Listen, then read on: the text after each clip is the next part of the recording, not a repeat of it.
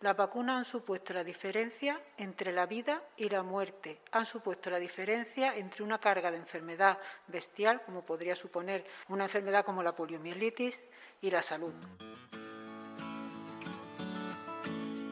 Esta semana queremos profundizar en las vacunas. La actual situación de pandemia viene marcada estos últimos días por noticias referentes a los avances en la fabricación de diferentes tipos de vacunas frente a la COVID-19.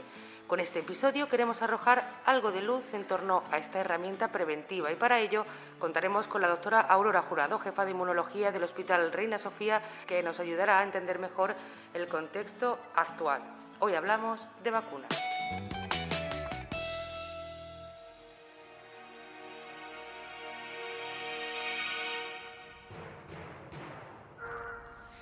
El descubridor de la vacuna de la viruela, Edward Jenner, escribió, No puedo imaginar que en los anales de la historia se proporcione un ejemplo de filantropía más noble y más amplio que este. Con estas palabras, Jenner se estaba refiriendo a la expedición de la vacuna, la expedición filantrópica de la vacuna o expedición de Balmy. Partió en 1803 del puerto de La Coruña y el objetivo era llevar la vacuna de la viruela a todos los rincones del Imperio Español. Partió de La Coruña con 22 niños, 22 niños que no estaban vacunados.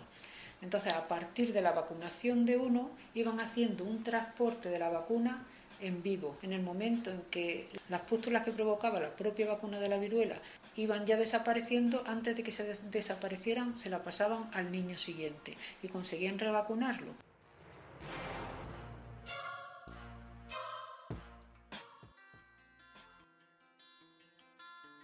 Doctora Aurora Jurado, buenas tardes. Buenas tardes, Gema. ¿Qué son las vacunas? Bueno, las vacunas tendemos a confundirlas con medicamentos y no es raro que sea así, pero bueno, las vacunas son preparaciones que van dirigidas a generar una respuesta inmune que se parezca lo más parecido a cuando ocurre una infección natural. El objetivo de un fármaco es combatir una enfermedad, el objetivo de una vacuna es prevenirla. ¿Por qué es necesaria? Si no se hubiesen desarrollado las vacunas, no tendríamos no solamente la calidad de vida sanitaria que tenemos actualmente. Las vacunas han supuesto la diferencia entre la vida y la muerte, han supuesto la diferencia entre una carga de enfermedad bestial, como podría suponer una enfermedad como la poliomielitis, y la salud. Sin embargo, hay muchos mitos o falsas verdades en torno, en torno a ellas. ¿Por qué? Por desgracia es así y es una cosa que me molesta especialmente, porque teniendo en cuenta lo que las vacunas han supuesto para la humanidad, me parece de una ceguera absoluta no reconocer la situación, que la situación en la que estamos de bienestar, de salud, entre otras cosas, entre otros elementos, es precisamente gracias a las vacunas. Quizá el aporte que han hecho las vacunas a la humanidad sea, a la, a la salud de la humanidad, sea mayor a la de los antibióticos, o como mínimo igual. ¿Cómo se fabrica una vacuna? Cuando digo que la definición o la, diferencia entre una vacuna y un medicamento es eh, en cierto punto artificiosa, es porque el método de fabricación de una vacuna es similar al método de fabricación de un medicamento. Lo que la diferencia es su destino, para qué, para qué están creadas. En el caso de los medicamentos, como en el caso de las vacunas, hay una fase de desarrollo preclínico que normalmente se hace, se realiza en animales, y después hay una serie de fases que son las clásicas conocidas fases de los ensayos clínicos, fase 1, fase 2, fase 3 y fase 4. ¿En qué tiempo se desarrollan? Dependiendo de las circunstancias. En el caso de las vacunas en las que todos estamos pensando ahora mismo, se han desarrollado en un tiempo récord, lo cual no resta seguridad, sobre todo de las, de las que recientemente se han publicitado y han salido a la luz. Estas vacunas se han desarrollado en muy pocos meses, tiempo que llevamos de pandemia. En condiciones normales el desarrollo puede tardar hasta 15 años, pero bueno, en un término entre 10 y 15 años. ¿Por qué estas vacunas se han desarrollado tan rápidamente? ¿O qué ha permitido que estas esta vacunas se desarrollen tan rápidamente? En concreto, la fase preclínica había trabajos previos dirigidos al desarrollo de otras vacunas que después se quedaron sin desarrollarse, como en el caso de las vacunas frente al MERS y la vacuna frente al SARS-CoV. SARS la fase preclínica de esa vacuna estaba muy desarrollada y esos mismos trabajos se han utilizado para el desarrollo de estas. Después se ha utilizado otra estrategia que consiste en solapar fases, que es cuando ya tienes prácticamente finalizada una fase, empezar la otra. ¿no? Antes de que acabe la fase 1, cuando ya tienes resultados de seguridad, empiezo la fase 2 y mientras voy terminando la fase 1. Yo voy a poner un ejemplo mm, que a lo mejor es burdo, pero bueno, que a lo mejor nos puede saber, nos puede hacer eh, todos caer en qué estamos pensando. Pues si tenemos que acabar un, un edificio, yo puedo hacerlo, pues, tener un año por delante para hacerlo o tener mucha prisa en hacerlo por determinado motivo. Un edificio, que dice un edificio, dice una carretera. Puedo hacerlo en un trabajo, en un horario de mañana o puedo hacer horario de mañana, tarde y noche. Si me urge mucho esa carretera, voy a poner trabajo de mañana, tarde y noche. Por supuesto que va a ser muchísimo más caro hacerlo así, pero es que me urge, es que es necesario, tremendamente necesario acabarlo. Y ese es el principio que se ha aplicado en el desarrollo de estas vacunas. La celeridad con la que se está desarrollando, también el poco conocimiento que tenemos del comportamiento del propio coronavirus, nos hacen estar o partir de una situación de cierta inseguridad como población ante las vacunas que se, que se nos plantean que en breve pueden estar en el mercado. ¿Sobre qué datos o argumentos tenemos que basarnos para crear una opinión? Siempre fuentes autorizadas.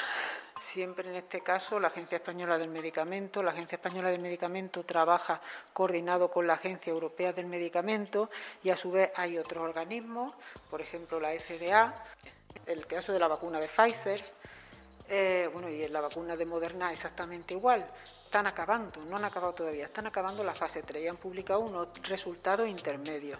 Cuando acaben completamente estos resultados intermedios, presentarán los resultados finales tanto a la FDA como a la Agencia Europea del Medicamento y, en nuestro caso, a la Agencia Española del Medicamento. Pero, mientras tanto, ambos organismos han estado haciendo una revisión en continuo. Conforme iban generándose los datos, lo han estado revisando, pero hasta que no esté finalizado, no hacen la evaluación final. Cuando ese informe esté emitido, entonces ya podremos decir esta vacuna sí, esta vacuna no. Lo van a decir ellos y nosotros lo aceptaremos, quiero decir, nosotros como ciudadanos podremos emitir un juicio en relación al dictamen que ellos hagan. O sea, cautela, pero credibilidad en los informes de las autoridades competentes. Totalmente. Primero porque son autoridades competentes, que están ahí para hacer eso. Y segundo, porque son organismos independientes y su evaluación es independiente y a su vez es independiente entre sí. Vamos a hablar ahora del cuerpo. ¿Qué pasa cuando nos administran una vacuna? Lo que se busca con una vacuna es imitar lo máximo posible lo que hace un organismo cuando entra, o sea, perdón, lo que hace un microorganismo cuando entra en nuestro cuerpo, pero sin producir la enfermedad. Las vacunas de, de Pfizer y la vacuna de Moderna técnicamente se parecen muchísimo. Son vacunas que utilizan material, son vacunas que utilizan ácidos nucleicos, en este caso ARN, ARN mensajero y lo vehiculizan en una nanopartícula lipídica, una esfera donde dentro va ese ácido, ese y para que pueda llegar a las células del organismo, que en este caso es mediante una inyección, lo envuelven de una envoltura grasa que sea capaz de hacer entrar el ARN que queremos dentro de la célula para que se empiece a producir la proteína. Actuarían como un caballo de Troya. Es decir, no son fragmentos de un virus que han cogido, no, son fragmentos que han sintetizado de manera artificial, que en ningún momento se está manejando el virus. Son estrictamente una idea genial, pero una idea simple, protocolo bastante simplificado. Y son artificiales, el ser artificiales confiere por una parte esa seguridad y por otra parte son técnicamente poco complejas. Son una idea brillante, pero técnicamente poco compleja. ¿Qué pasa en nuestro sistema inmunológico cuando nos infectamos por SARS-CoV-2? Nuestro sistema inmune innato, que es un sistema inmune que tiene preparada su batería de defensa lista para actuar, como la infantería. Entra y son los primeros que actúan y son eh, defensas que tenemos preformadas y que las lanzamos en una primera oleada para contener el virus. Entonces, Mientras esa primera oleada está actuando, la segunda parte de la respuesta inmune, que llamaríamos la adaptativa, se está desarrollando. En el caso de SARS-CoV-2, en esa respuesta primera inmune innata está un poquito retrasada. No se produce probablemente por mecanismos, del propio virus y por, estrategias de evasión del propio virus, no se produce una respuesta inmune innata eh, correcta o precoz sino que se retrasa. Desarrolla en algunos individuos es excesiva y ese exceso de respuesta inmune innata produce lo que se llama la tormenta de citoquina. De la calidad de la respuesta inmune innata depende que seamos capaces de contener el virus en ese estadio o que la enfermedad se descontrole. ¿Y qué papel jugaría aquí la vacuna? Que seamos capaces de contener la infección y que no se desarrolle en el individuo no es que bloqueen los síntomas graves o que bloqueen los síntomas leves, es que bloquean la enfermedad.